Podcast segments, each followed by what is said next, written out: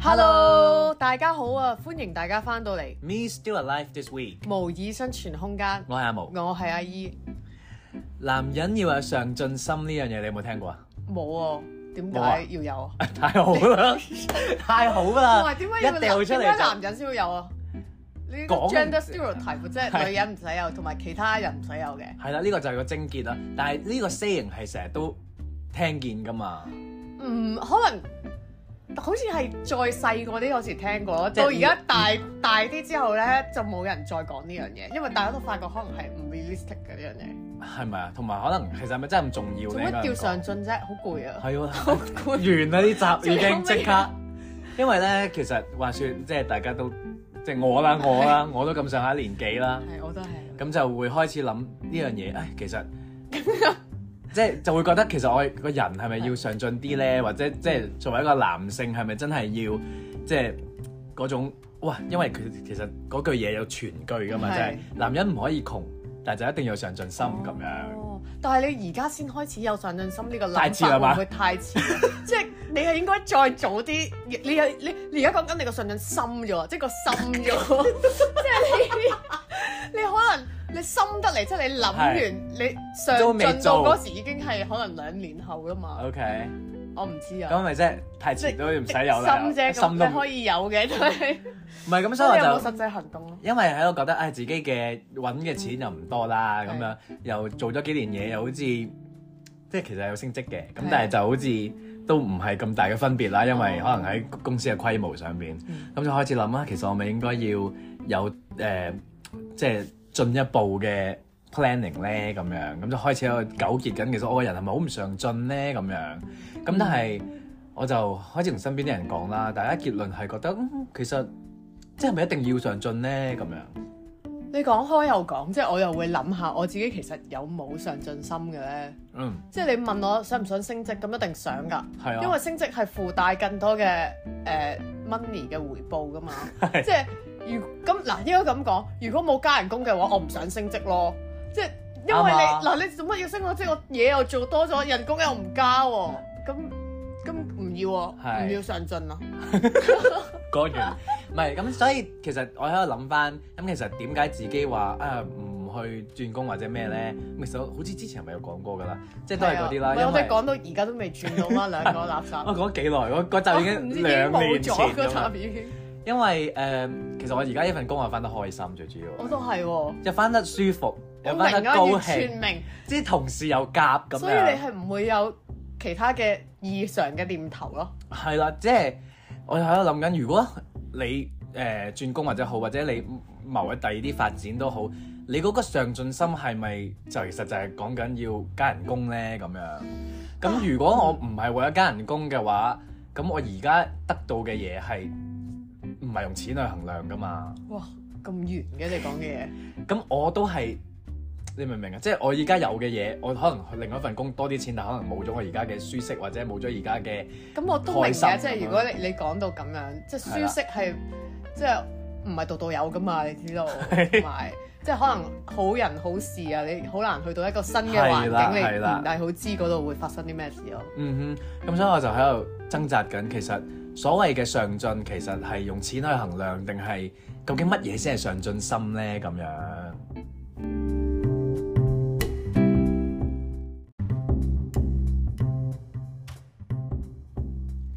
嗱，上進心係咪用錢去衡量呢一方面？你覺得點睇呢？嗯， 好難答喎你呢個問題。唔係即係你咁 OK 你咁樣聽咯，因為其實我成日都覺得大家其實講緊嘅上進心，其實係到底係乜嘢咧？即係我因為要 find out 人哋講嘅上進心， 或者佢你覺嘅得背啦後，我覺得唔係一定代表背後唔一定代表錢嘅。嗯。但係如果冇錢，我點樣去上進？冇錢點解上進？即係你本身冇哦，即係個推動力嘅問題。即係可能個錢冇上進嘅話，我個人點解要上進？ 咁點解唔可以係賴死喺度？ O K O K，即係冇嗰個動力咯。我可以咁講咯。 O、k 但係我諗，即係我因為成日我都話我話我問你啊，如果即係係你係有上進嘅空間，但係個錢冇上進，咁你想唔想上進啊？但係有啲人係求進步噶嘛。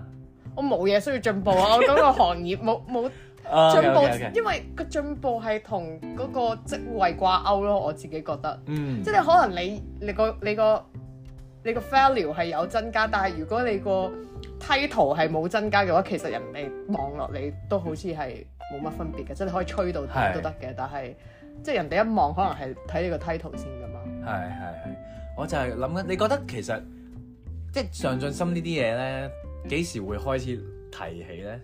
我覺得我哋已經過咗提起上進心，即係已經被即係我放哋應該棄，應該要有，但係冇啊嘛。咁你而家再揾翻出嚟，會唔會太遲你啦覺嘛得咧？你覺得咧？我就係諗緊，因為成日聽人講啊，你要上進啊，上進啲啊，或者咩，好似永遠都係限咗喺哦，你做嘢方面啊，或者係即係你為咗你嘅將來，總之最後咧，即係歸根究底，最後其實都係講緊錢咯。我就覺得認同係人哋講嘅話，可能係即係。係工作上面嘅，但係我自己對於唔係工作上面嘅嘢，我都幾有上進心嘅喎，係咪啊？即係我會想自己即係進進步步嘅喎，其他嘢除咗工作咯，係咪啊？即係可能大家講起上進心，永遠都係講緊誒工作上邊啊揾更加多嘅錢，或者升職更加高嘅位置。嗯，又或者就算係講生活都好，可能都係講緊哦，你諗之後買樓啊，或者你嗯或大者你個生活質素點樣提係高啦，啊你，個將來咁樣，但係即係所有呢啲嘢都係 base on 錢咯，我同覺埋得都係同工作好似掛鈎咗咯，即係譬如如果你個錢咯錢冇增多，你個生活質素係比較難去提高咯，係啊。咁但係其實如果一個人係對自己有 planning 都好，或者係我我係有一個 vision 嘅對自己嘅生活，嗯但係嗰樣嘢唔係 base on 錢嘅話，咁會唔會其實即係大家仲覺唔覺得佢有上進心先？我即自係己譬如、嗯譬如我誒、即係我而家過咗啦。係即係我如果早幾年嘅時候，我突然間貿貿然掉低我嘅工作去 working holiday，因為我想有一個更加 rich 嘅 experience of my life。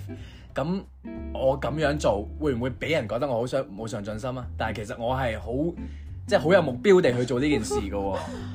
你呢個問題要喺兩方面嚟睇嘅，嗯係即係人哋望落去咁樣有冇上進心，我覺得要睇下佢係點樣諗咯。嗯，即係佢如如果嗰個人覺得你係去 enrich 到你個 life 嘅話，係咁當然係好有即係會 proud of 你啦。咁但係你知好多人唔係咁諗噶嘛，尤其是係我哋處身嘅環境啊、社會，啊可能覺得你去 working holiday，同埋睇下你做咩咯。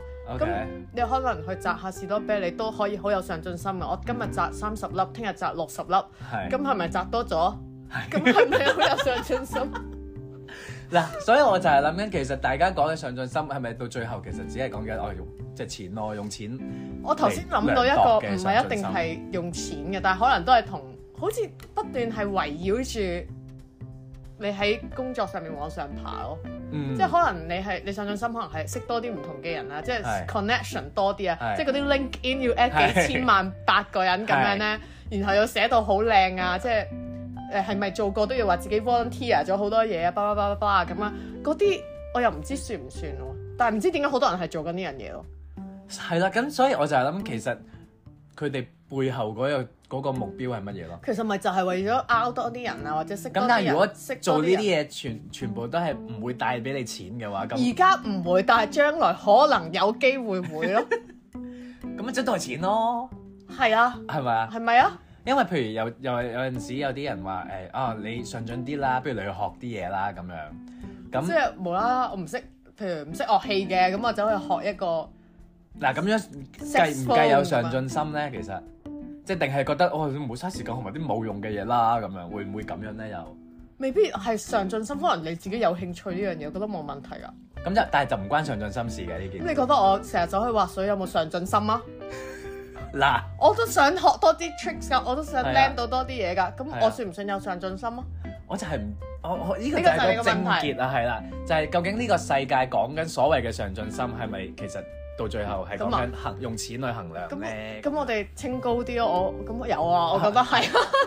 我我就係太清高，所以我就覺得 我不屑於呢一種嘅上進心。唔 O 係， K，即係但係我哋我哋好似對於只要唔係工作嘅話，都幾上進嘅喎。我覺得係咪啊？我哋兩個係咩？你咁睇我嘅原來，我唔知係啊啊但係。你見到我哋嘅 podcast 都知道咁啊好唔上進，咪起碼我哋都繼續生存緊 啦，即係係仲未仲未有啲執其他嘢出現。 O K，但係你見到其他人即係哦哦，其他人係好上進嘅，啊係好上進，我哋就繼續我都係哋咁。啊就我哋比較保持繼續喺個 basement 度哦係啦塞埋個頭嚟錄咁樣 咯。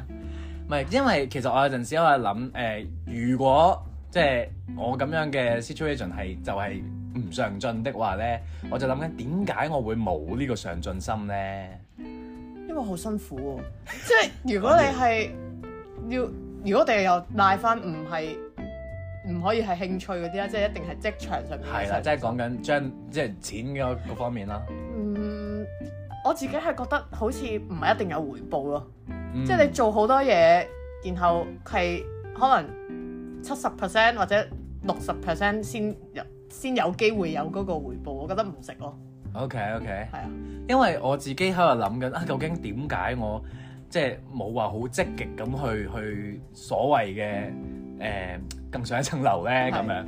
我覺得可能係因為我個人太慳啦，本身你關事咩？如果你係講慳啊公司喎、你使乜同公司慳啊？你唔係即係講緊自己嘅財政啊，即係你、嗯譬如你話可能你上進都有啲嘢拱你去上進先得㗎。哦，即係你唔需要咁多錢啊？你係誒咪咩意 思？即 係我覺得某程度上可以咁講啦，哦某程度上可以咁講，因為我覺得我係慳嘅點係我揾五十蚊又好，係嗯我揾一百蚊又好，一千蚊都好，我最後都係使十蚊嘅啫。唔係，但係我同你一樣嘅，我明你呢個邏係輯，啊但係你明唔明？當你講緊揾五十蚊同二千蚊嘅時候，你梗係啊係會想揾二千我知蚊大使十蚊咯。我知啊，但係個前提就係我冇呢個動力。如果個二千蚊要好辛苦地揾嘅話，咁唔係，我有嘅，即係我會想揾嗰二千蚊係嘅啊，但係個問題就係，如果我做好多嘢，到頭嚟都係得五十蚊嘅話，我就覺得唔抵咯。你明唔明我我嗰個 point？但啊係你唔做你唔會知嘅喎。如果係咁，即係你要做咗你先知道你個回報係五十定二千㗎嘛。但係我就係話唔係一定得咯，即係可能係你如果喺公司你又要擦鞋啊，又要攬好多屎上身啊，咁就因為太多屎啦，我覺得唔值啊！所以呢一個就係、呃誒。即係你又要好 outspoken 啊，你又要好自己咩都主動彈出嚟啊，唔關嗯你事。總之你係 CC 喺個 email 度咧，彈出嚟嗰 啲啊啲太擦鞋嘅嘢，好似唔係係有人做㗎，但係啊係你唔好笑啊！即我係明但啊係，但係我我哋唔係呢種人咯，係咯，咁所以同埋呢種係咪算上進心咧？即係佢搏咩啫嘛？搏表現咯。咁其實搏表現係咪都係上進心嘅一種？其實都可能係喎，嗯。即係你你都係為咗啲嘢，所以你先搏表現啫。你搏表現嚟做咩啫？為表現而表現咩？唔啊通咁咁係嘅哦係咪，OK。先？咁我唔知其他人嘅動力係乜嘢啦，但係我覺得我嘅動力就可能我太滿太安逸啊，即係個人。我諗可能我哋都係呢種比較停留喺 comfort zone 入邊嘅人咯。我哋停留咗太耐啦。係， 你唔係話你個 comfort zone 好大咩？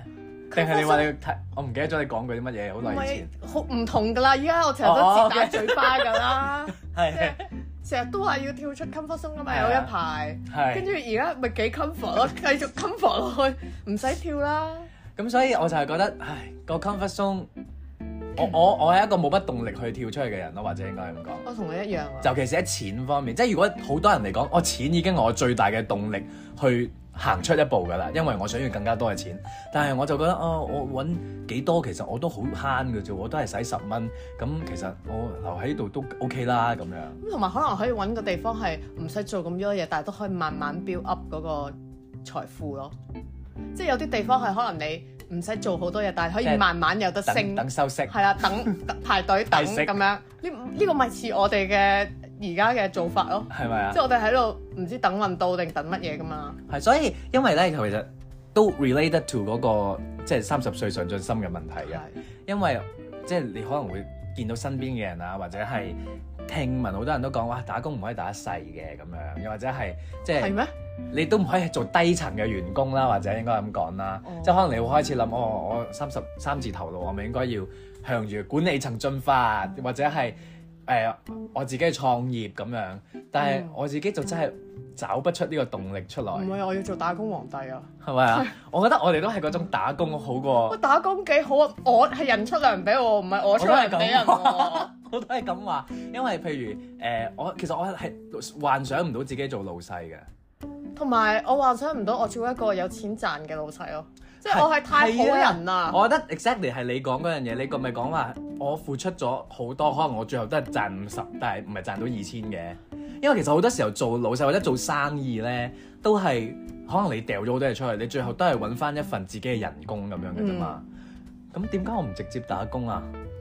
我直接瘦身咪得咯咁。我諗就係睇你搏唔搏咯，即係你可能係以小博大，你可能搏一搏，咁你就有好大嘅回報咯。但係我哋都好似唔係會剔呢一種，係，我覺得我哋嗰個冒險精神太低啦，尤其是喺錢銀方面。因為我哋唔想輸啫嘛，係，因為我我哋成日輸唔起。聽見啲人做生意，其實你可能係掉十萬出去係揾十一萬翻嚟，係你賺一萬嘅啫。係，咁我翻工都係都係差唔多咁唔係樣咁㗎可能你啦。係第一年賺翻十一萬，但係第二年就 double 廿二萬咁樣噶咯 O K，即係可能喎。即係你唔係你可以時間上面可能係要等待嘅，但係嗯可能最尾係有回報，不過冇人包咯呢樣嘢，啊即係你最尾可能蝕噶嘛。係啊，咁所以咪就係嗰樣風險嘅問題同咯。埋而家可能你話，譬如之前你話喺香港做食肆係一定賺咁樣噶嘛，啊但係如果我而家見到其實出街可能閒閒地食個茶餐都五十六十蚊嘅話，嗯我突然間覺得呢個世界好似變了樣咁 樣，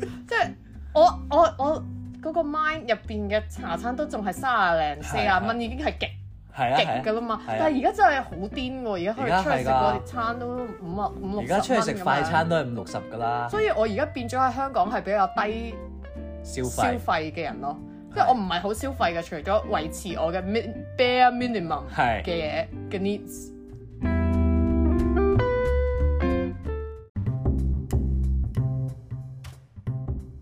嗱，你講起低慾望、低消費咧，其實我覺得呢個都係我哋嘅症結所在啊，因為已經低慾望咧，咁就唔需要再爭取更加多啦。而家嘅嘢已經好滿足啦嘛，係咪先？因為好似譬如以前咁樣，好好似即係日本咁樣，已經係低慾望社會咗好多年啦。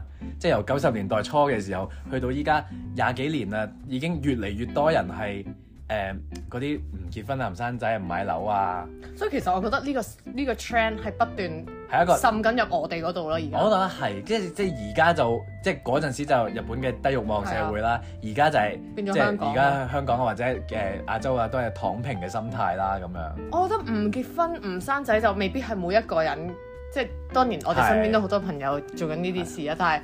咁我我都幾 OK 啊咯，我覺得而家咁係樣啊，即係唔結婚唔生仔唔買樓咯，係咯，死黐係啊， 死黐黐一世。咁所以係係咪因為咁樣，所以令到我哋係冇咗嗰一種唔係啊，要就係唔想要多啲咯，嘅點解要買樓 啊？唔係咁，佢又唔係平，但你唔係想賣嘅咩？唔係，但係佢都唔係，我覺得唔抵咯，即係唔哦想喺度 OK，OK 買咯，同埋哦，係係，啊，哦，咁翻翻去嗰上進心係。你覺得呢一個係咪因為咁樣？所以其實而家啲人會唔會要仲少咗上進心咧？如果咁樣講法，嗯，我諗要上進嘅人始終都會上進嘅，即係佢哋貪慕虛榮或者貪錢啊嘛，咁都會即係好似唔係啊，我 即係話我自己啊，即係係我都係咁嘅人啦，咁。我都會想上進，但係我唔想做咁多嘢去上進咯，即係我好懶嘅上進心咯。即係我解我唔知我解唔解釋到啊。即係咁以上你進你下。問我想唔想升職，我一定係想㗎。係咁但係我係咪我想唔想做好多嘢去升啊？唔想咯，即係得個想，即係即係想即係有個個心咯，有個心，有個心有個心係啊喺度。因為咧，其實佢譬如上網啦，咁我就揾上進心咧，大部分 article 都係講緊哦，女生要揾嘅男生一定要有上進心咁樣。咁就講緊其實男仔同女仔睇上進心可能有好大嘅分別，因為佢呢度有講話咧，誒、男仔可能大真係好似我啱啱講咁樣，覺得上進心嘅就係同物質嘅嘢掛鈎啦。嗯但係其實可能佢呢度講女仔要嘅上進心，其實佢係需要一個人去有一個 plan 咁樣咯。其實好似再細嗰啲會，即係身邊嘅人啊，會有呢一種諗法，我即係希望另一半有一個上進心。嗯，但係而家我發覺好似，因為我自己都冇嘅時候，我點樣嗯要求人哋我咧？咧即係係啊，我都冇啊！咁你咁有上進心，我哋會唔會一個差距好似有啲大？即係佢個有個好明確嘅 plan，但係我冇喎。係咁變咗好似我會跟唔上大家嘅腳步，跟唔上咯。係，同埋會唔會係嗰啲即係比較再老派啲嘅諗法？就可能因為女仔可能佢本身佢個 plan 就係、哦我結婚生仔嗯，咁樣，佢已經係覺得 plan 咗啦咁樣，但係就變咗男仔個 plan 就一定係哦一定係。諗緊你個家庭要點樣啊？你要提供啲咩物質俾佢咁樣，所以就掛鈎咗喺個物質上邊咧，令到上進心嗯呢件事。但係好似好大壓力咁樣啊！即係你要揾更多嘅錢，然後就係、又唔係自己使喎，但係即係所以咪躺平咯。係啊，唔係咁，所以就係、但係如果咧淨係講上進心啊，其實唔唔應該淨係講緊男或者女噶嘛。其係實任何人都應該有一個即係自己有個 plan 噶啦。係係咁，你有冇啊？我冇啊， 咪即係我意思有啊，梗係好啦，係咪先？但係冇都唔見得係會死啫，係咪先？都係咯，有有嗰個心咯，但 係唔係我，因為點解咁講咧？我覺得我曾經我都會覺得可能係好需要有 planning 嘅一個人，但係你會發覺其實你你個心入邊諗到點好都好啦，你個 plan 點樣我都我我有晒時間表都好，現實就係唔同噶嘛我。都認同你呢個諗法，即係你有個 plan，但係有好多嘢係會打亂咗你個 plan 咯。係啦，咁即係事實現實就係有好多突發嘅嘢，或者你諗得好美好都係點知有啲嘢發生咗，你成個 plan 就其實已經同重埋新再同埋有啲嘢唔係你控制到嘅咯，即係嗰啲啱啊嗰啲突如其來的事。係啊，咁所以其實我自我慢慢地就俾生活誒、呃、壓垮沖昏咗，咗，沖昏壓咗垮頭咗腦就覺得唔需要再 plan，因為與其係諗好多 plan 好多，我會覺得咁不如坐以待 斃，都係嘅。守株待兔咯。 煮到埋就食咯咁樣，與其係咁樣，即係與其 plan，不如煮到埋就食咁啦。樣好似會舒服啲啊咯，即係唔使諗咁多嘢。係即係我寧願個人 flexible 啲去應對發生嘅嘢，多過我所謂我諗得好美好咁樣去 plan 啲嘢。我哋係咪教人唔好有上進心啊？誒、我唔知呢個係我嘅睇法啫。我覺得有上進心有上進心嘅好，係咪先？啊係嘅，因為其實佢就話誒、上進心其實一個人如果一個人對自己嘅將來有一個明確嘅 planning 啊或者願景咁樣咧，你會散發出一種咧你知道你做緊乜嘅狀態嘅，即係你唔會有一種散發出俾人個感覺就係、我 oh, I 明 don't 啊 know what I'm doing with my life。我明啊，但係我哋兩個都係想上進。I don't know what I'm doing 對咪 today。啊係啊我今日都唔知今晚食乜嘢，係啊我點知聽日去邊？係啊，咁所以應該係點樣咧？我其實我因為我都好想，其實因為可能你身邊嘅人都會問你，或者係誒、嗯你屋企人都可能會覺得，咁咁你諗住點喎？咁你打算點啊？唔係，咁樣可能呢一種人係會吸引到某一啲，即係可能佢比較中意呢一 type 嘅人，咁佢就覺得哦，好好係好美好咯呢件事。咁但係都有另一種人可能係比較 adventurous 嘅，即係係佢覺得哦，聽日嘅事咪聽日先算咯咁樣。係都有人中意呢一種生活態度噶嘛。係咁啊兩種都有散發出唔同嘅氣 場。一種就知道自己做緊咩啦，啊另一種就係、誒，聽日先算咁 樣。 O K。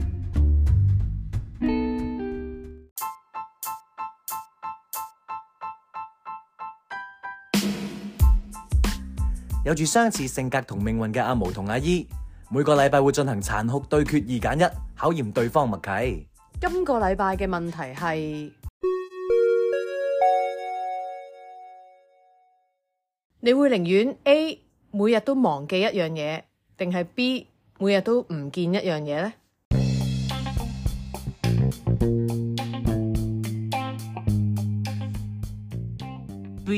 B， A 你會揀忘記係，因？O K 為。我好似本身個人都有啲金魚記 憶，所以我每日都我我平時都唔係好好記性係嘅。，唔係同埋我覺得呢個問題咧，嗰、個其實個重點其實究竟嗰樣嘢係咩咯？哦，都係嘅。即係如果佢忘記，但係忘記咗一樣好 core 嘅嘢，咁樣咪好慘咯。但係佢如果唔見咗一樣好 core 嘅嘢，都好慘噶喎。係啊，但係我覺得睇下，即係如果你係嗱，我咁樣睇，因為我覺得回憶咁樣俾嘅，我係。 OK 如果係忘記一樣好回憶嘅嘢，即係忘記一段好 core 嘅回憶，versus 唔見咗一樣會帶俾你回憶嘅嘢嘅話咧，咁嗰樣嘢係死噶嘛，但係個回憶係。揾唔翻嘅，係啦，咁所以我就覺得我寧願 keep 個回憶。但係如果你話嗰樣嘢好實際嘅，你唔見咗個銀包，係啦，咁咁樣樣咁樣就好似好擲使喎咁樣。因為我係諗我冇諗過係唔見回憶，我諗住唔見唔記得 你啲，係實際嗰方面啊去諗嘅係啊，即係可能唔記得點樣翻工，點樣做嘢，咁都幾好 啊。咁樣冇啊，咁可能俾人炒嘅喎。咪咁咪再學咯，你你唔 OK，記得，冇就人俾你開再學啊，咁到時咪可以有上進心啦，係嘛？都可以咁講嘅。唔係，因為其實我哋咁樣啦，呢條問係題其實每一日都唔見咗一樣嘢都都幾慘都幾慘 嘅喎。希望係唔見啲誒小嘢咯，即係唔見咗支筆咁唔樣，見咗條毛咁樣。係啊，咁咧，其實咧講翻上進心咧，係行翻去，其實我覺得最後嗰個嘢都係講緊一個人有冇目標咯，好似嗯咁，which is 我哋我哋係冇啦， 好明顯我哋就係冇。好明顯我哋冇咯，我覺得我我哋唔見咗嗰樣嘢就係目標咯，咁係咪要揾翻啊？唔係，但係但係你曾經有過咩？你唔見即係你都要曾經有，你先可以唔見嘅喎。係喎，定係定我哋已經 achieve 到啦，所以我哋已經到咗 啦，即係嗰個目標已經去到啦，跟住就咁係乜唔嘢知先得㗎？下一步咁係係咩點。嚟先而得㗎？家咯，就係而就係我哋嘅目標就係而家嘅自己咯。因為我覺得咧讀即係你以前讀書咧，你一路都好明確㗎嘛，係咩？你好明確咩？你咪就我我好低嘅啫，我個目標。就係畢到業即咁係樣係咯。啦，畢到業咁樣。啊咁呢個唔係目標啊，呢個係咩啊？好咁似係對人於都知你係要，因為大家都係咁樣咯，即係唔會有人唔想畢業噶嘛，係係咯。即係好似條路就係咁，你就行咯，即係已經安排好咗啦唔啊嘛。係㗎？有啲人好犀利嗰啲，即係 you know 嗰啲係天嗰才啲或唔者知絕幾學多 A 咁樣嗰啲咯。。冇啊，我冇諗過要行嗰啲路喎，冇，我從來冇嗰個目標，因為我知道自己做唔到。係啦，咁即係你以前讀書啊嘅目標，你好明確，你知道我出嚟社會就係揾份工咁樣。咁但係到 你揾咗份工啦，唔之後係㗎，我咧，諗住可以唔使揾 㗎，可以喺 屋企到你揾咗份工啦，嗯咁樣咪好似係完成咗。啦，人生咁大哎事呀我都冇下一個目標㗎啦喎，已經係啊，所以而家咪 stuck 咗而喺家咁度樣咯咯，而家就所以咁咪搞成唔咁需要咯。再上進咯。咁其實咪咁我哋要揾翻我哋嘅上進心定點啊？而家決定我唔知啊，咁究竟係咪定係要揾咗目標先咯？定係其實同一樣嘢嚟係㗎？咪有目標就會有上進心？如果我個目標係唔需要上進心嘅咧，即係可能我揀個目標係 我 crack the 我 code，我跨只腳就做到嘅，咁咪唔使上進心咯。咁所以個目標係咪唔會停㗎？即係你一完成咗目標，就要你搵下一個目標啊咁好攰咯，好攰喎！我唔係啊，因為我諗到上進心已經好攰啊。我都覺得係啊。可唔可以有啲唔攰嘅目標或者唔攰嘅上進心啊？即係容易少少咁樣咯，或係者 one step at a small time。其實我覺得咧，我見到一句咧，呢篇嘢寫得好好㗎。嗯佢一句嘢咧，佢話：就算你好 hea 咁樣過一日啦，嗯，你用打發時間嘅心態嚟過啊，定係你積極規劃咁樣嚟過啊？就算你做同一樣嘢，但係你個 act，即係你嗰個 initiative 可以係唔 同嘅咯。跟住打發時間地過啦，咁咪唔係，咁係唔好㗎。咁咪唔好咯。咁但係積極規劃，我要好攰唔喎，係我要積極規 你可劃，以積極規劃一被啲，打發。係啦。即係我本身，我今日我就係要攤喺度嘅，我規劃咗呢一段時間，我係攤喺度嘅。咁咪有 plan 咯，that's my 誒，plan。但係咁樣係咪一種自欺欺人 feel 啊？我都唔 OK，我我咁我 kind of 明你明你想講乜嘢嘅。係咪啊？我咁都得，咁但係我每日個 plan 都係咁嘅喎。但係你係咪有 plan 地咁樣 plan 咗先？即係我今日咩都唔做，我係特登咩都唔做㗎。哦，我覺得你要催眠 自己。 OK，我係唔夠係唔係夠唔夠，即係唔夠深入啊！呢個係呢啊個催眠係啦，咁你就要話俾自己聽，我今日咩都唔做，我唔需要 feel guilty，因啊為我今日係特登咩都唔做，我要休息嚟即走係呢咁個遠就嘅係路自。己呃自己 嘅呢個方法。即係我諗啊，即係我覺得係咁樣咯，我嘅 take away 係。但係其實我覺得最後就係上唔上進心都好，你即係有係好事啦，做人知道有咩目標。但係其實就算冇所謂嘅上進心，其實都唔需要道德綁架人哋啫，係咪先？即係唔需要綁架人哋，一定要有上進心。 係啊，即係唔一定要要求人哋有嘛，我諗好虛添，唔夠肯定。我覺得唔使咯， OK，唔使咯，我覺得唔需要誒、呃 shame 人哋冇上進心咯，大我家都係走自己冇嘅啊我唔路會啫 shame 嘛。人冇上進心。即係我依家話俾啲人聽，唔好 shame 我哋啊，哦，係咪先？